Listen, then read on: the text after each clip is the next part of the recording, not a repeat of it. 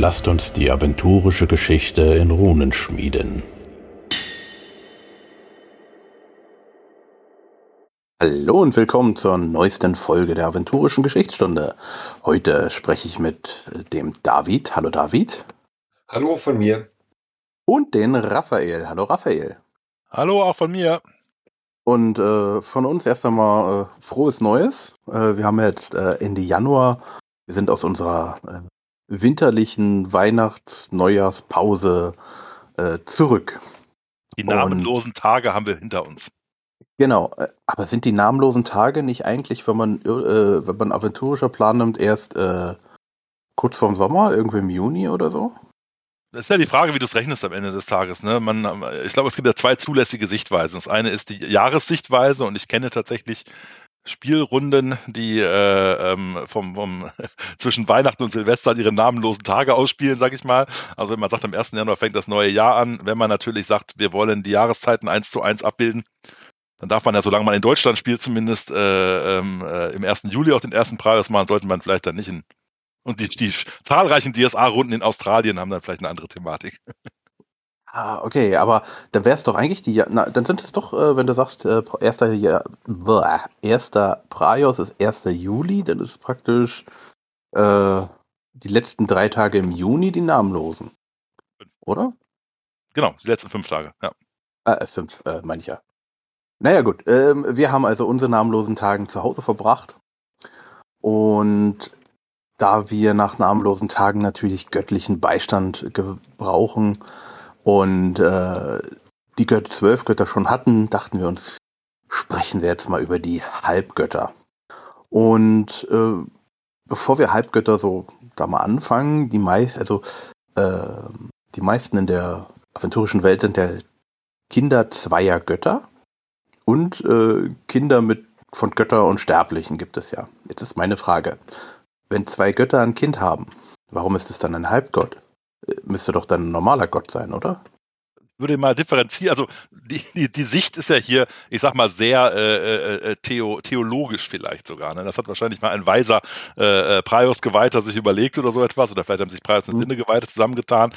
Ich behaupte mal, das ist nicht die Sicht, die die Götter selber auf sich haben, äh, ohne dass wir es natürlich nachvollziehen können.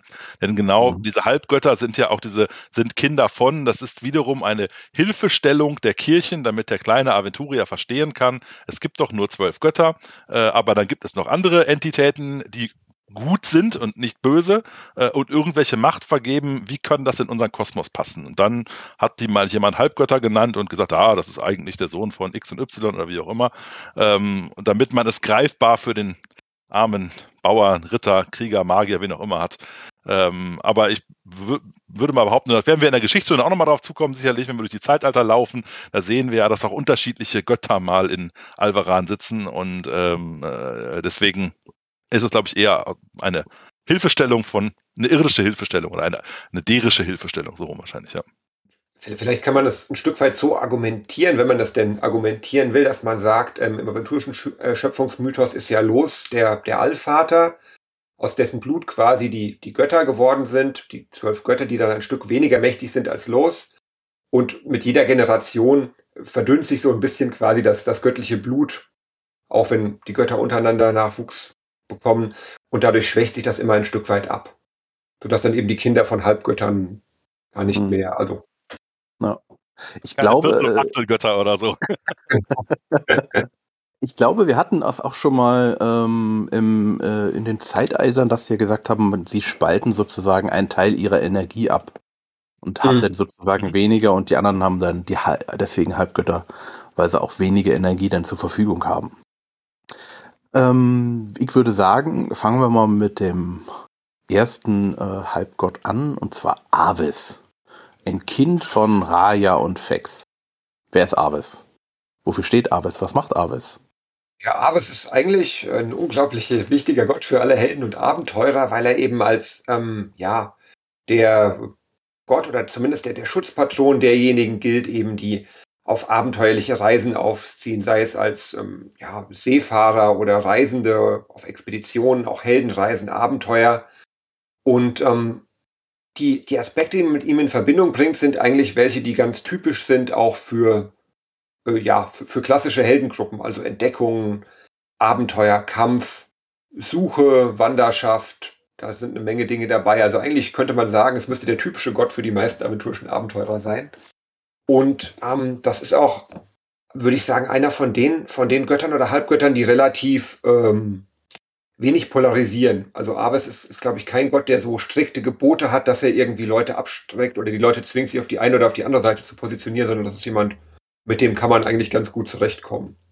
Ja, würde ich auch so sehen, ähm, ist äh, sollte eigentlich viel mehr von Helden verehrt werden, als es tatsächlich der Fall ist.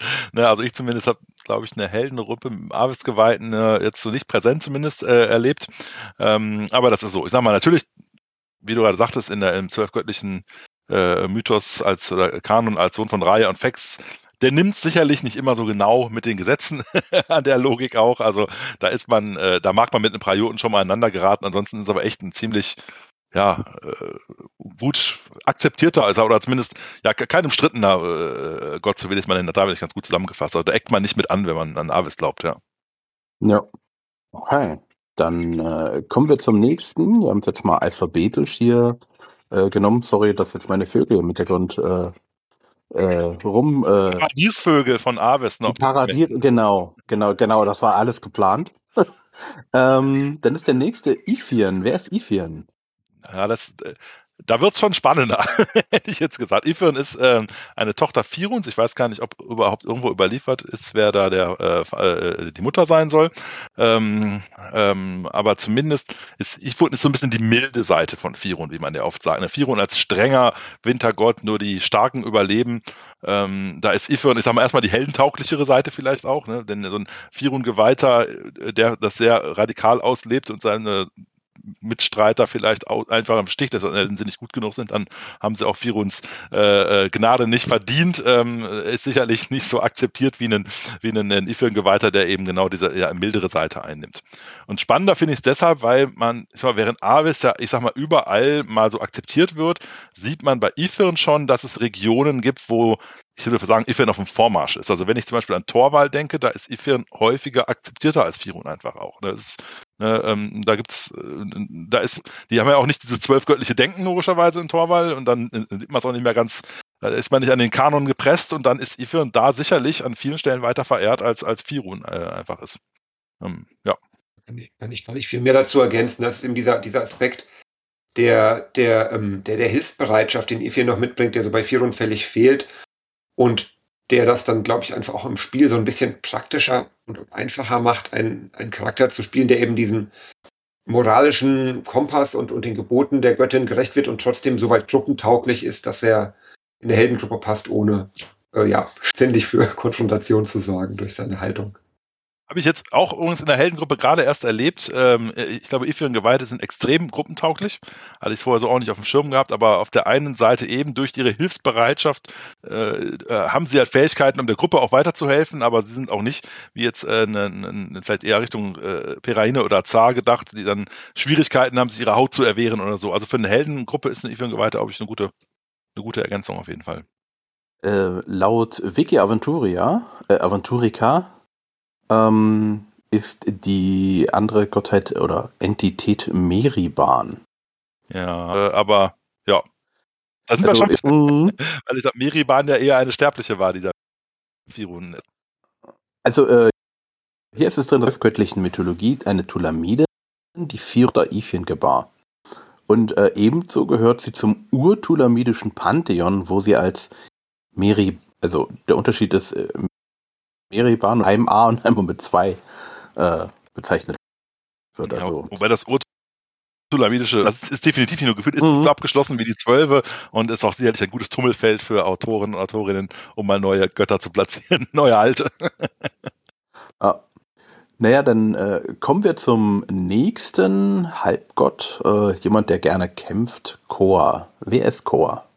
Ja, das ist eine, das ist eine Kombination, eine familiäre Kombination, die wir noch nicht hatten. Das ist die Kombination aus ähm, der Mutter Rontra, der, der Göttin des Kampfes, und ähm, Farmelor. Farmelor ist, den hatten wir, glaube ich, auch schon im Zusammenhang mit dem dritten oder vierten Zeitalter, der löwenhäuptige Drache, also einer der hohen Drachen, die, die nach Alvaran aufgestiegen sind und der als, ähm, also zum Gefolge Rondras eigentlich zählt.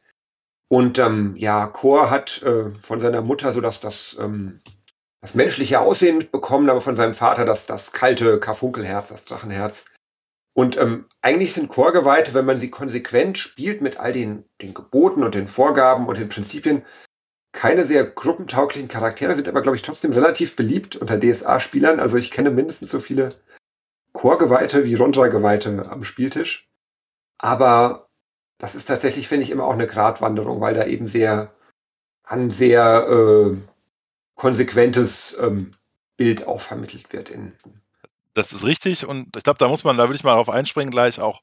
Also erstmal äh, völlig richtig, wie du sagst, wenn man sie konsequent spielt oder auch für Spieler oder Helden sind Chorgeweihte auch nicht immer so leicht, äh, äh also äh, von, von, von äh, entsprechenden Dämonenpaktierern zu unterscheiden. Also nicht, weil äh, natürlich sind die die Guten, aber ne, also ein Chorgeweihter, der da schlachtend über das äh, äh, Schlachtfeld geht ne, und der, der im Blut badet sozusagen, weil das für ihn dazugehört, ja, da werden die Grenzen langsam enger. Er ist, er gehört definitiv zu den Guten. Das ist, das will ich ja auch gar nicht abstreiten. Aber genau, äh, ich sehe das auch so. Er ist, er ist sehr beliebt, vielleicht auch manchmal gefühlt der, vielleicht auch ein Irrglaube oder das, wo man, wo man drauf aufsitzt, dass ich sag mal, Ronda die verweichlichten äh, äh, Priester hat und wer einen harten Hund spielen will äh, oder eine harte Hündin, der muss sich eben an Chor wenden.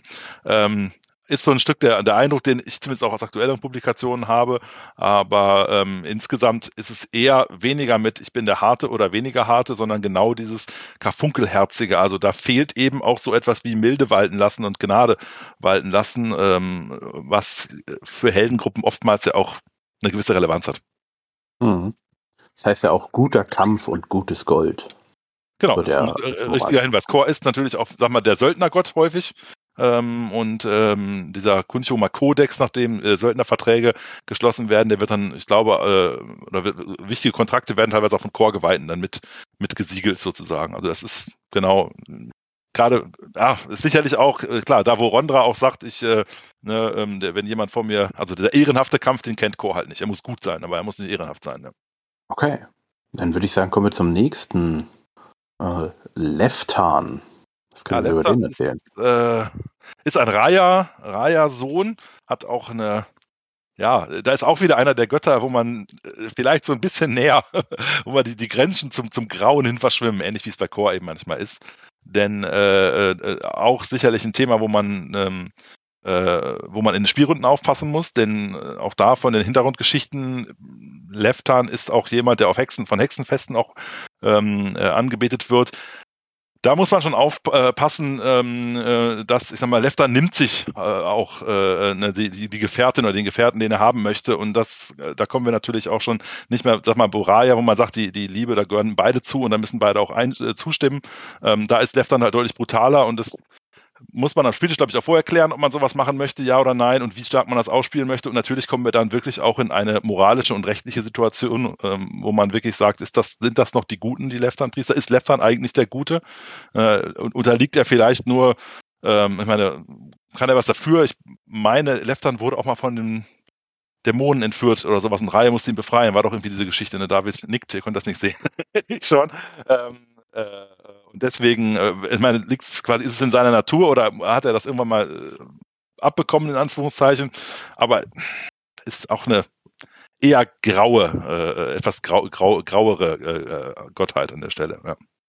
Ist, glaube ich, äh, auch erst relativ neu in dem Sinne, dass man auch Left Geweihte spielen kann. Das war lange Zeit nicht möglich.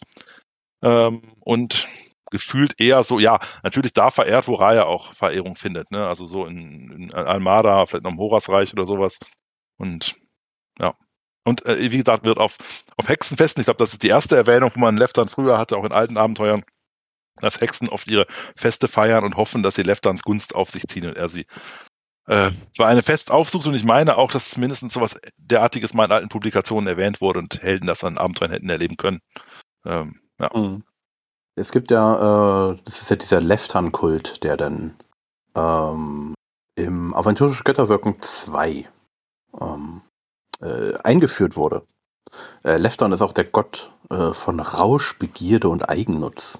Ja, dann verschwimmt das so ein bisschen ne, mit, mit dem, mhm. dem Eierkult, weil man ja die Aspekte Rausch und Begierde eigentlich auch der, ähm, der Göttin eben, ja, der Liebe zu weißt, Eigennutz weniger, das ist wirklich ein, ein Left-Hand-Aspekt. Und das ist, glaube ich, auch so eine, die, die, ähm, die spielbaren Priester, da gibt es eben jetzt auch die Left-Hand-Priester, das sind dann so ein Stück weit, ich sag mal, die, die ständig berauschten, ständig betrunkenen, die dann auch so, ähm, ja, die, die Nähe ihres Gottes teilweise suchen, eben indem sie ja von einem Rausch in den nächsten sich hangeln. Ähm, da, da wurde vielleicht auch manches so ein bisschen, ja, abgeschwächt oder nochmal neu, neu aus, ähm, ausgearbeitet, um zu sagen, das muss auch ja eine Form sein, die eben auch ein Stück weit gruppenkompatibel ist, sozialkompatibel, um sein Spieltäusch spielen zu können. Ich muss gestehen, mir persönlich ist auch noch kein Spieler eines Left-Hand-Geweihten oder einer Left-Hand-Geweihten begegnet. Bisher, auch aber noch nicht, nee. noch neu. Also der Aufruf, ne, Spielerinnen und Spieler der Left-Hand-Geweihten, meldet euch hier und äh, schildert uns eure Erfahrungen. Mhm. okay. Dann äh, kommen wir zum äh, rauchenden Gott Marlboro. Äh, Marbo. Wer ist Marbo? Marbo Mhm. ist, also David, bitte. Ja. Galu. Also Marbo ist eine, eine Boron-Tochter, ist auch, sag mal, von der, von, von der irdischen Setzung ähnlich wie Leftan erst äh, sehr, sehr kürzlich damit ausgestattet, dass sie auch echte eigene Geweihte haben kann. Ähm, dann gibt es auch ein sehr, sehr neues äh, Abenteuer zu, ähm, wo man da einiges erleben kann. Und ähm, ja, was kann man zu Marbo viel sagen? Sie ist, ähm, sie ist eine Totengöttin, die, ich meine, auch im, im, im, ähm, im urtulamidischen ähm, ähm, schon früher mal angebetet wurde. Ich, äh, dort äh, wird sie als, ich habe es gerade gefunden, hier Mahabor ähm, verehrt oder wurde sie verehrt, also ist eher in der, in der tulamidischen, vielleicht noch almadanischen Gegend bekannt ähm, und anders als ist, hoffe ich, ich liege nicht ganz falsch, aber anders als bei Boron ähm, ist, glaube ich, Marbo auch in der Lage oder auch bereit, durchaus Untote zu einem gewissen Grad äh, ähm, zu, ja, zu halten, weiß nicht, wie man das sagen kann bei Untoten, aber äh, äh, zu, zu äh, kontrollieren oder während, wie gesagt, Boron, der mit allen Mitteln dagegen vorgeht und sagt, alles, was er irgendwie aus dem Grab erhebt, muss wieder schnellstmöglich rein, äh, ist da Marbo etwas pragmatischer unterwegs. Sie ist aber auch eben eine der Totengöttinnen und da ist so auch wieder meine Sicht, wobei das jetzt äh, wieder, also auch echte Spekulation von mir als Spieler, nicht als Autor sondern Spielerspekulation. Ähm, ähm, ich glaube, das ist auch so ein aufgepresstes Marbo ist eigentlich die Tochter Borons, damit man irgendwie diese toten Göttin in das zwölfgöttliche Pantheon bringen konnte. Und sie hat echte Widersprüche zu Boron. Ähm, äh, und deswegen würde es eine Weltsetzung geben, die alle irgendjemand kennt, sage ich mal, dann glaube ich nicht, dass Marbo in Wirklichkeit eine Boron-Tochter ist, sondern ich denke, die wurde eher von, von, Theo, von, von, von zwölf Göttergläubigen da reingeschrieben, damit man auch die Marbo-Anhänger irgendwie in den Zwölfgötterkult reinkriegen kann.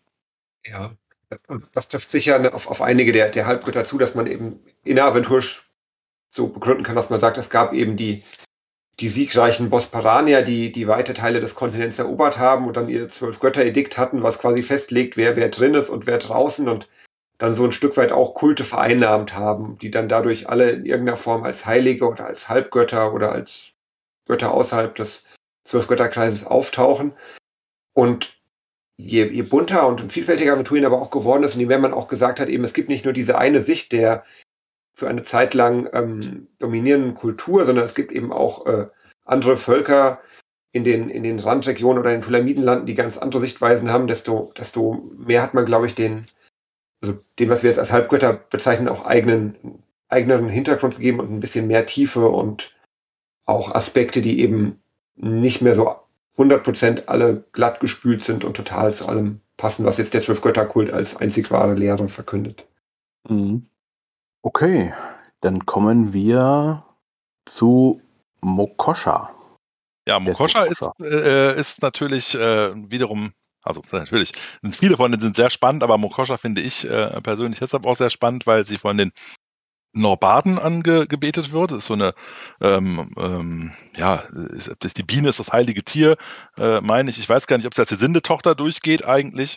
Und ähm, ja, wer Norbaden mag, äh, ähm, der, der wird auch über Mokosha früher oder später äh, stolpern. Und das ist halt, ja, dadurch, dass die Biene ihr heiliges Tier ist, sagt man eigentlich schon alles. Das ist eine, die für, für die Gemeinschaft einsteht, aber so, sagen wir, dieses fleißige äh, Arbeiten, Zusammenarbeiten und genauso wie eine Norbaden-Sippe durch die, durch die Lande zieht und gewissermaßen äh, sich um ihre ähm, Sibylla-Chart oder so etwas, so ist es auch ein bisschen bei dem Mokosha-Glauben. Man hat so ähnlich wie so eine Bienenkönigin und alle Bienen bleiben, bleiben in ihrem Volk und, und gehen mit. Ähm, äh, das passt eigentlich ganz gut zu Mokosha. Ich glaube, sie wird sogar ausschließlich von Norbaden verehrt. Ich wüsste nicht, dass es mal vereinzelt was anderes geben soll. Und äh, klar, hatte sie sicherlich früher deutlich mehr Macht als die die Alhani noch ähm, äh, ein eigenes Volk waren, die auch wirklich eine große Kultur waren und heute wird sie halt wirklich versprengt von den äh, äh, Nomaden angebetet, die durch die Länder ziehen und ist dann eben auch ein Stück weit integriert worden als Hesinde-Tochter. Das passt. Die Nomaden haben ja auch, äh, die, die Alhani als, als Vorgänger der Nomaden hatten ja auch an Hesinde sehr stark geglaubt. Also so gesehen ähm, ist das, glaube ich, mindestens wieder in der Logik der, der Kulte sinnvoll, dass man sie Hesinde auch irgendwie zuordnet, ein Stück. Mhm. Okay. Von der äh, Tochter der Händler, die ja gerne auch äh, etwas Geld anhäufen, für jemand, der eher Wissen anhäuft, Nandus. Ja, der ist uns ja auch tatsächlich schon, ne, ist auch schon in den, in den frühen mhm. Zeitaltern mhm. begegnet als ähm, ja, wichtiger, wichtiger Gottheit.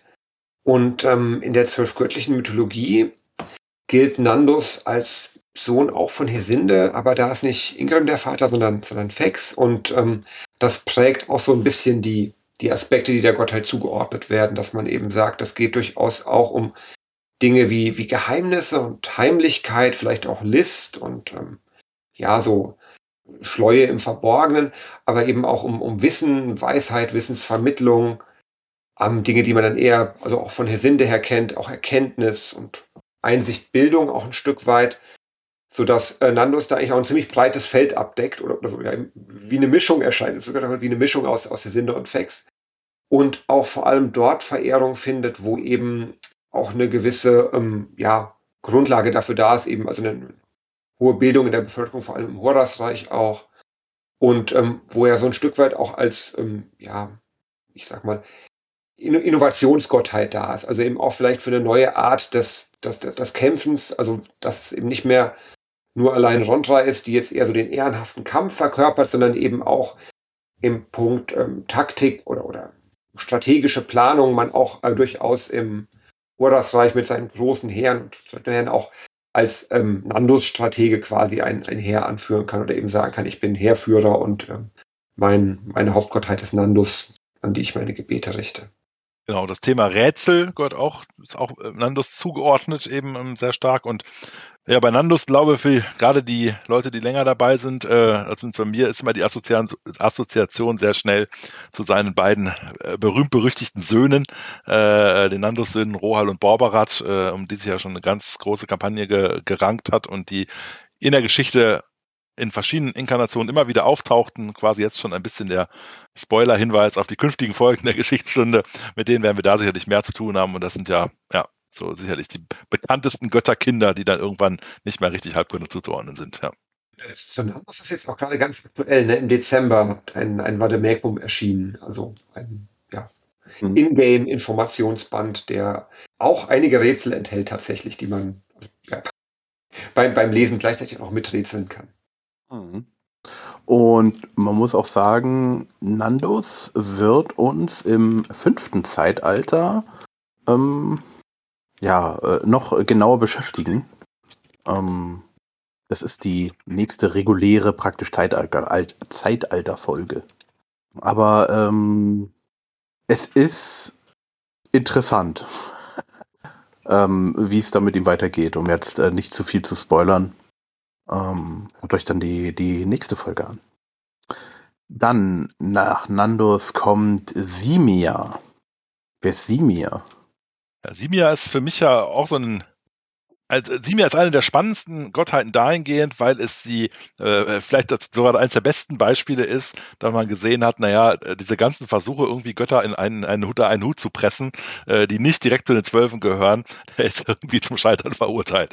Äh, wobei das jetzt also äh, wirklich in, inneraventurisch gemeint. Denn Simia, ähm, also äh, wird zum Beispiel von den, von den Elfen, die verehren ja Simia, der aus dem Licht trat, ähm, als mythischen Begründer der Elfen, wie auch immer. Und da sagt man, aha, klar, ne, Jahre Elfengottheit. Zwerge verehren auch Simia. Die haben ja schon eher selten ein bisschen was miteinander zu tun. Und äh, äh, da gibt es auch bei den Menschen äh, einige, ich glaube auch gerade im Horasreich äh, ein Stück weit so Simia-Tempel oder Schreine, wo man sagt, ähm, Simia ist der, der, der Gott des Erfindungsreichtums als Sohn von Ingerim und Zar. Ähm, mhm.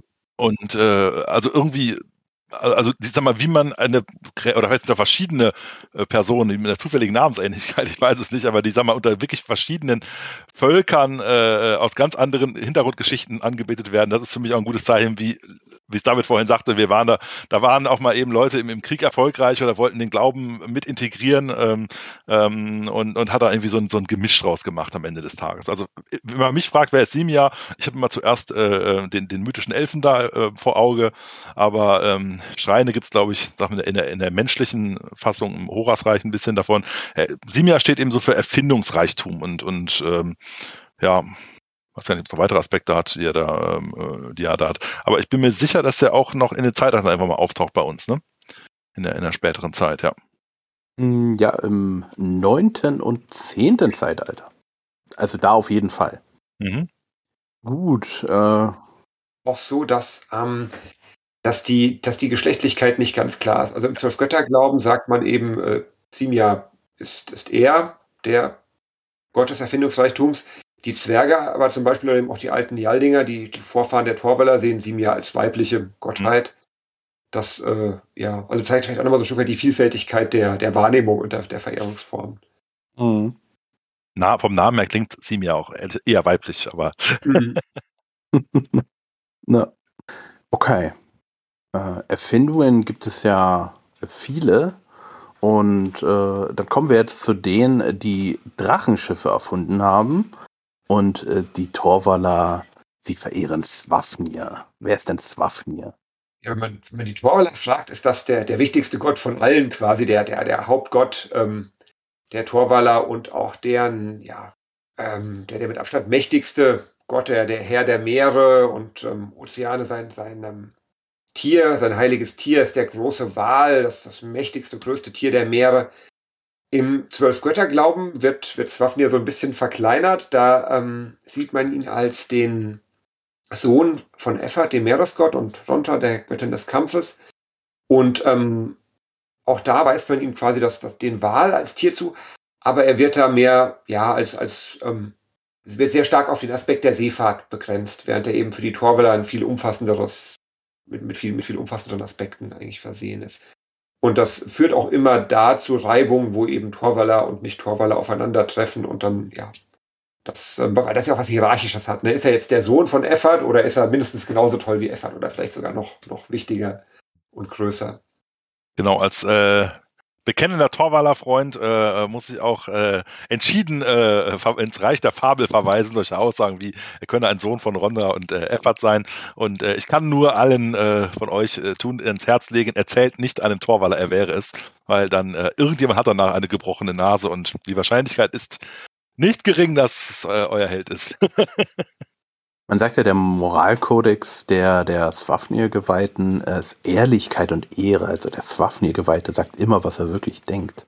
Ja, das ist aber ja auch, ich sag mal, ein Stück weit, was man in der Torwaller Kultur wiederfindet. Ne? Dort, die, dort spricht man einfach frei heraus, was man meint ähm, und hält mit der Meinung nicht hinterm Berg oder taktiert irgendwie erst, mm, mm, mal gucken. Das ist so ein bisschen, und das kommt letztlich äh, auch daher. Ne? Und deswegen ist sicher ein Aspekt für die Geweihten da, also Ehrlichkeit eben nicht jetzt so eine priotische Wahrheitsliebe, ähm, äh, aber eben man hält ja auch dann nicht vor einem, äh, der Torwaller an sich und das, das Waffengeweihte dann sowieso nicht, wenn jetzt da irgendein äh, ein Hetman eine, eine Meinung vertritt, ähm, würde man ja vielleicht im Mittelreich eher sagen, der Adlige hat gesprochen, ich halte mich mal zurück. Das gibt's da halt nicht. Das ist damit eher so dieses, für mich ist das ja dieses frei herausreden gemeint mit Ehrlichkeit, ne? Und sicher auch die, die Verlässlichkeit, ne? also das zum eigenen Wort stehen und eben, genau. was man sagt, auch ein einhalten oder, oder eben ja dazu zu stehen, auch wenn es schwierig wird. Mhm. Gut, dann äh, von jemandem, der die, die Wahrheit hier äh, doch schätzt, kommen wir zu jemandem, der die ultimative Wahrheit kennt, meint sie zu kennen. Oder ähm, ja, es ist Ukuri. Und Ukuri ist, irgendwie hat ihn Praios, erschuf ihn aus sich selbst. Wer ist Ukuri? Iris braucht halt immer eine, Sonderlocker. Ne? Das ist äh, eine, eine, das gehört ein bisschen mit dazu. Äh, nee, Okuri ist äh, ähm, äh, tatsächlich genau ein von Praios erschaffener, auch für Wahrheit äh, äh, einstehender ähm, Gott, der ich glaube, mit diesen Ukuriaten, der auch einen Orden hat, der ihm da ähm, in, in, in Aventurien folgt tritt sonst ein bisschen weniger in den Fokus, finde ich, wie viele der vorher genannten Götter, ist natürlich eher da stark und angebetet, wo man, wo man sich auch mit, mit Praios hält. Klar, im Horasreich dadurch auch, dass der Legende nach, ich glaube, Horas auch ein Sohn von Ukuri wiederum sein soll, ähm, äh, der, der, der Stammvater des Horasreichs sozusagen. Ähm, da äh, hat er natürlich auch noch eine gewisse, äh, einen gewissen Glauben. Ähm, ansonsten ist Ukuri ich glaube, so ein bisschen der, der, der Herold und Bote noch den, den äh, Praios dann öfter aussendet, um, äh, aussendet, nicht wahr? Also in, ja. Und zumindest die Ukuriaten sind auch in Orden, die sich genau auf sowas verstehen, ja. Mhm. Okay. Die, die, Bedeutung von, von Praios als Götterfürsten selbst, dass er sich nicht selbst ankündigen muss oder seine Triumphe selbst aufzählen muss, sondern das ähm, ja, machen quasi andere für ihn. Wobei, er, wenn er ihn ja aus sich selber erschaffen hat, ist es ja auch wieder, er kündigt sich selber an. Ja, das, das stimmt allerdings. Okay, das sind so, ähm, ich sag mal, die anerkannten Kinder im Zwölfgötterglauben. Und dann gibt es noch andere Entitäten, die als Halbgötter angesehen werden. Ähm, wollen wir da einfach mal ein bisschen kürzer drüber gehen oder nur erzählen, dass sie gibt? Oder wie wollen wir das am besten machen?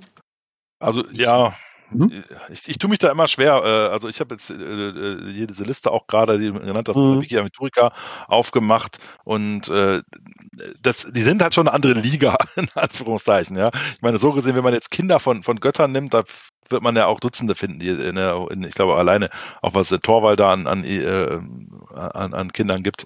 Ähm, mhm. Also ja, es gibt noch zahlreiche andere sicherlich, ähm, aber da, die sind auch eher selten und speziell. Also weiß nicht, ob wir jetzt wieder mhm. rausschauen. Wir, wir kommen, gehen auf den einen oder anderen wahrscheinlich in der Geschichtsstunde nochmal ein.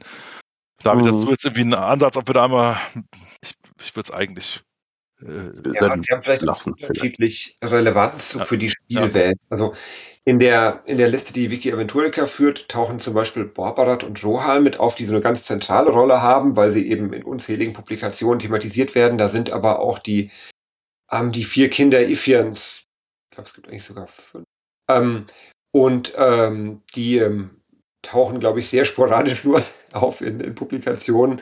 Insofern haben, haben die sicher eine andere, also eine andere Bedeutung und gerade auch für Leute, die tatsächlich, das vermischt sich so ein bisschen, das ist auch ein Stück weit vielleicht mit der großen Zahl an Publikationen nicht nur absolut, es sich auch die, die Liste der, der halbgöttlichen und halbführen, sondern das bleibt da so bewusst, um eben zu zeigen, es gibt da auch innerspielweltlich eine gewisse Unsicherheit oder einfach verschiedene Meinungen, die da aufeinander.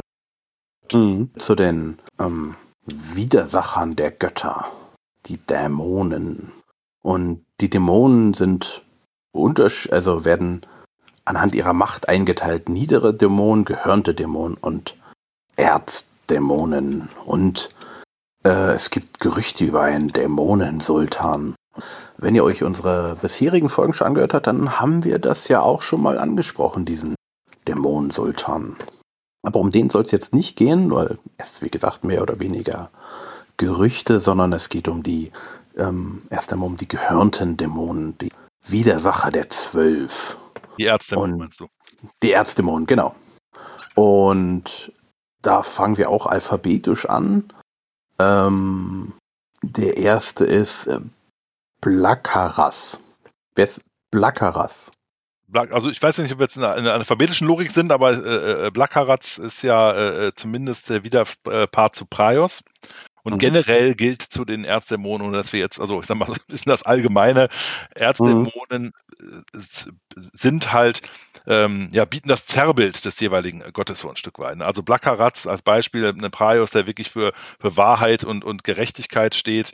Ähm, äh, da ist Blackaratz, äh, ich sag mal, so ein bisschen die Selbstgerechtigkeit eher ein Stück weit. Mhm. Also Blackaratz, Leute fallen ihm anheim, wenn sie vielleicht der Meinung sind, dass ihnen übel mitgespielt wurde und sie Rache üben wollen und sie möchten, äh, möchten irgendwelche Urteile nach eigenem Gusto sprechen, also wo wirklich nicht eine objektive oder zumindest verbriefte Wahrheit dahinter gelegt wird, sondern ähm, wo es wo es um einfach ein Erfüllen einer Rache geht und äh, und dann und so eine Art Blutsgericht abgehalten wird.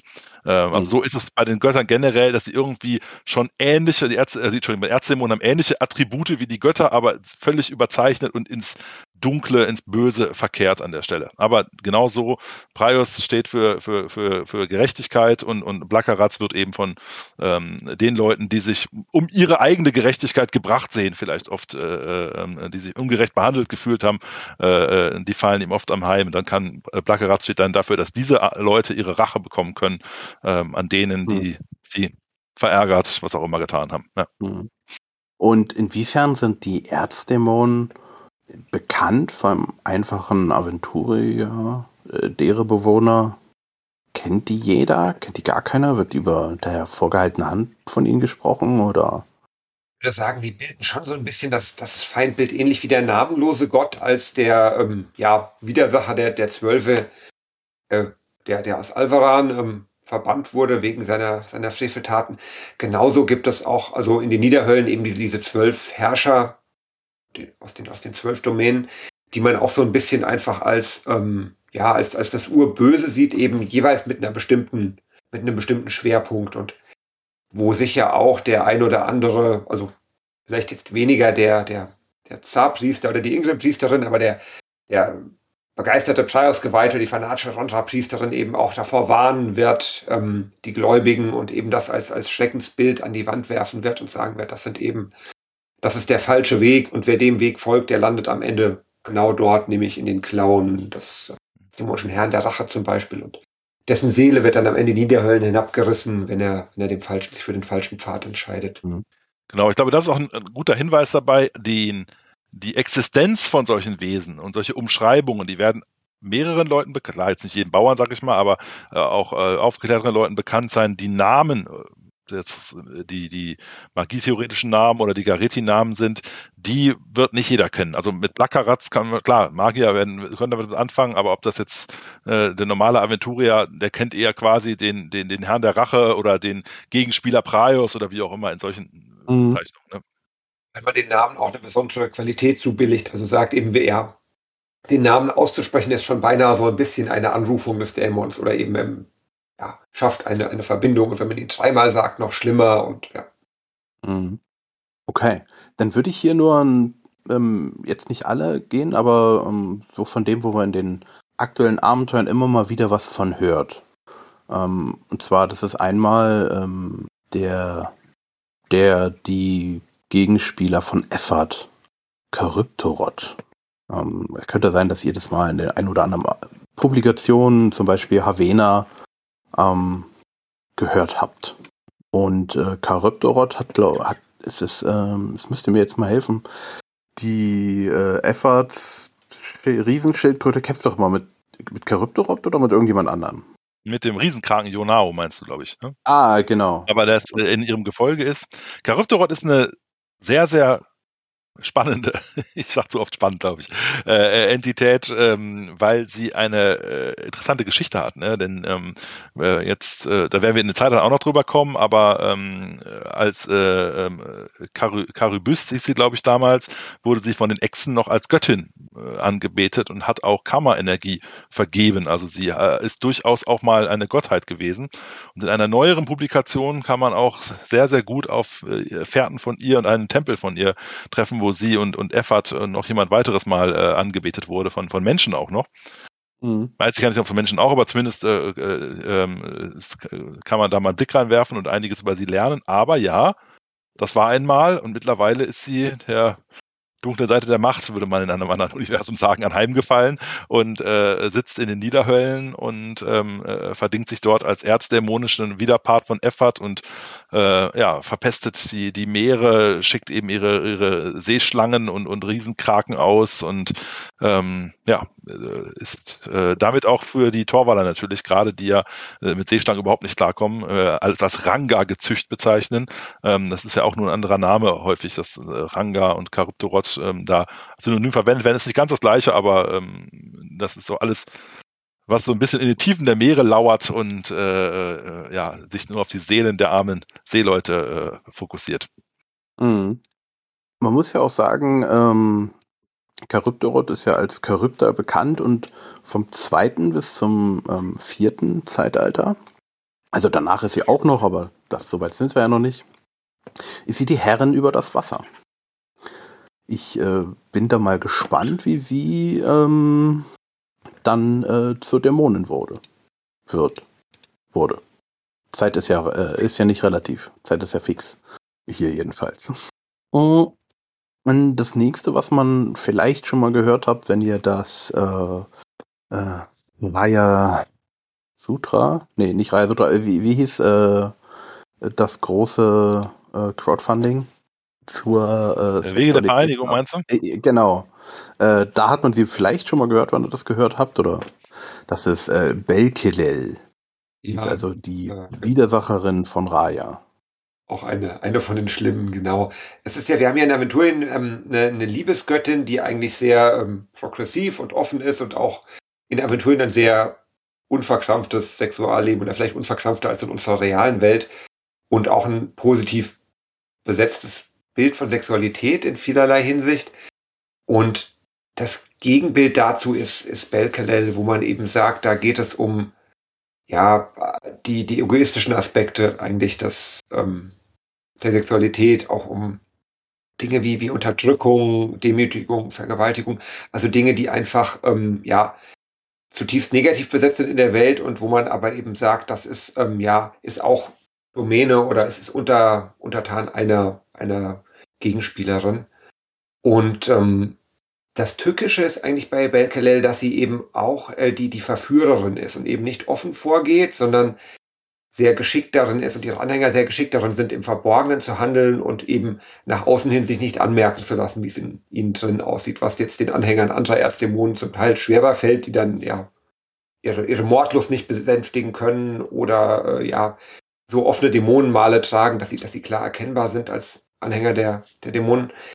Belkele ist da einfach ganz besonders geschickt im, ja, im Verborgenen schlimme Dinge tun. Mhm.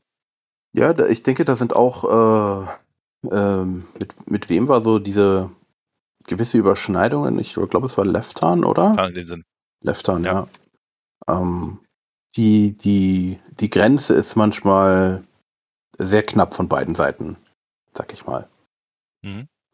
Ähm, denn vielleicht noch äh, Belhala ist der Widersacher Rondras und seine Aspekte sind gnadenloser Kampf, Massaker, Heimtücke, Blutrausch und ungezielte Vernichtung.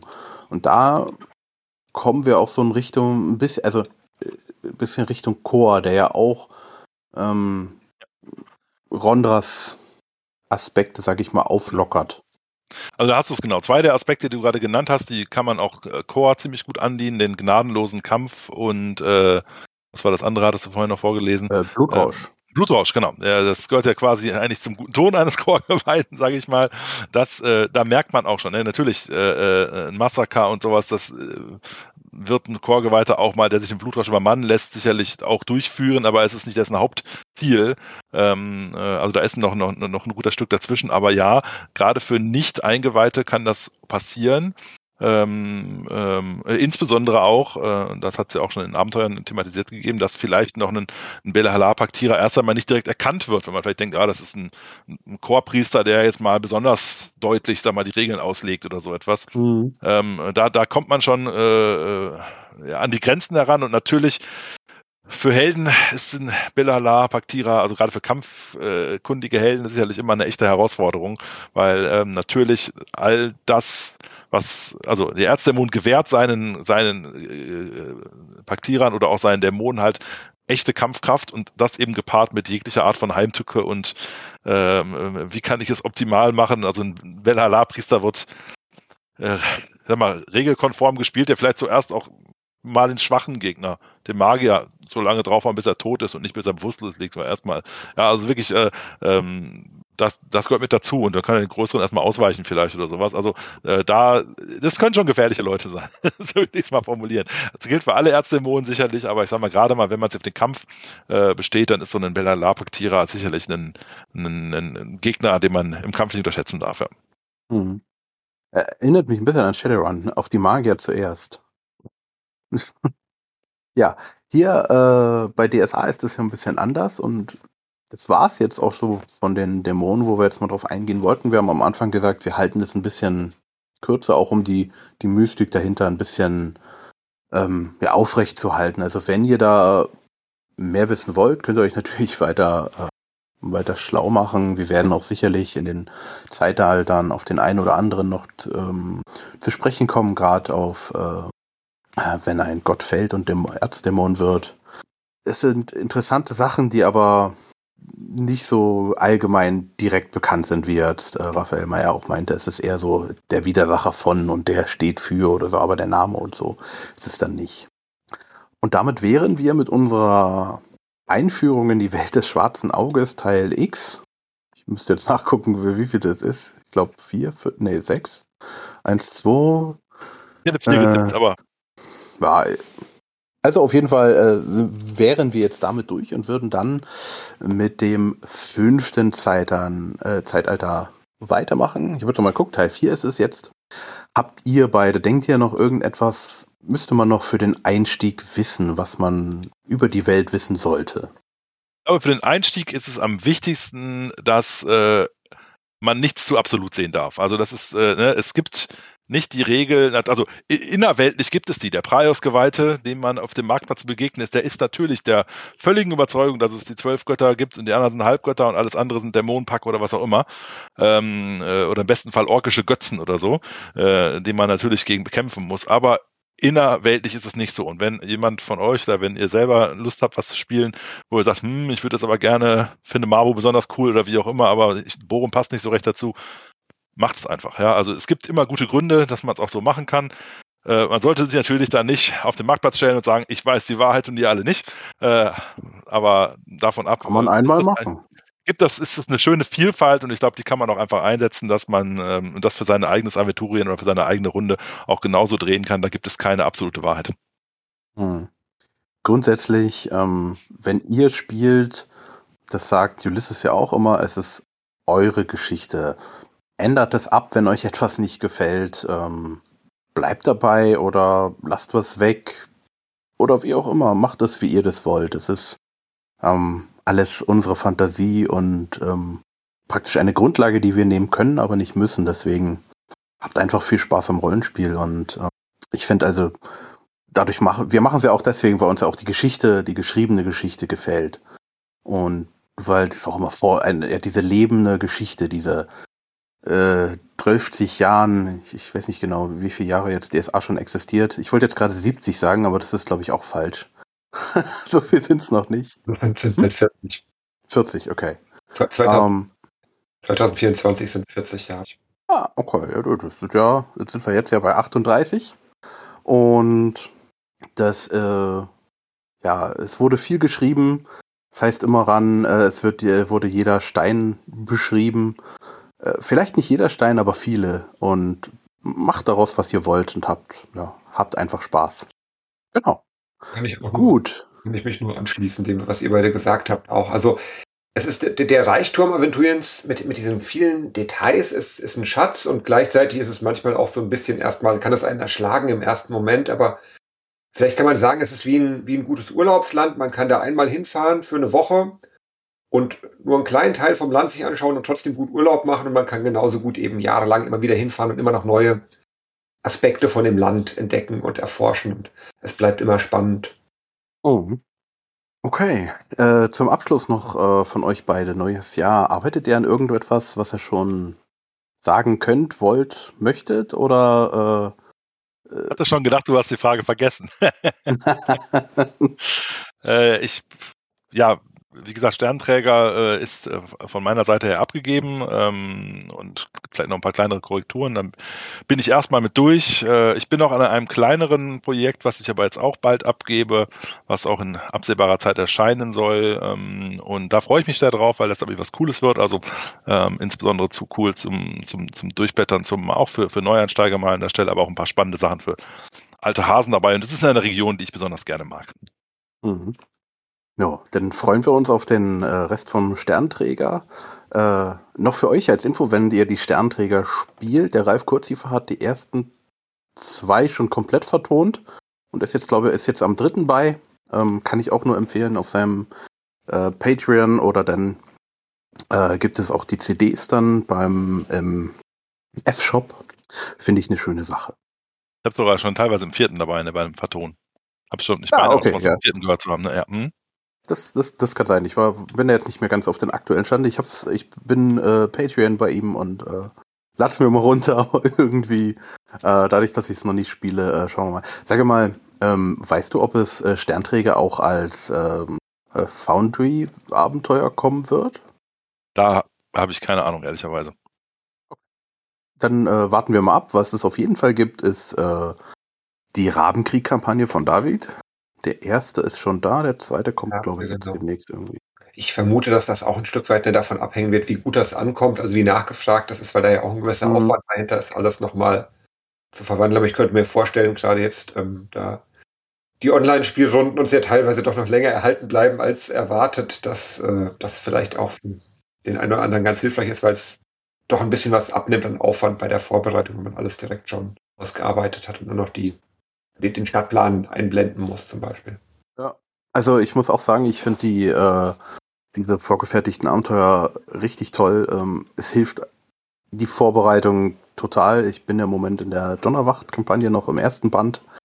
Ähm, da sind wir jetzt gerade aus der Stadt raus und äh, meine Spieler übernachten jetzt an dem ersten ähm, oder sind gerade an dem ersten Dings angekommen, ähm, äh, Wehrhof.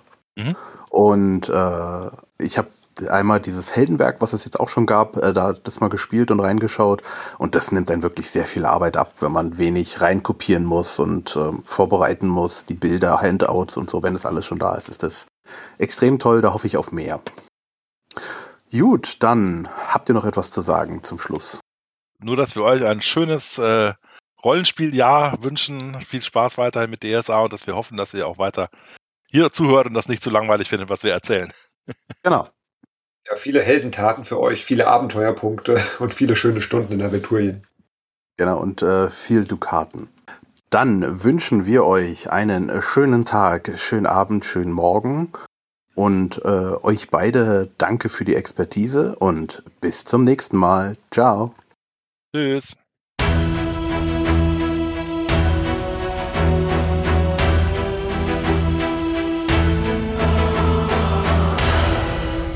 Nun sind die Runen geschmiedet.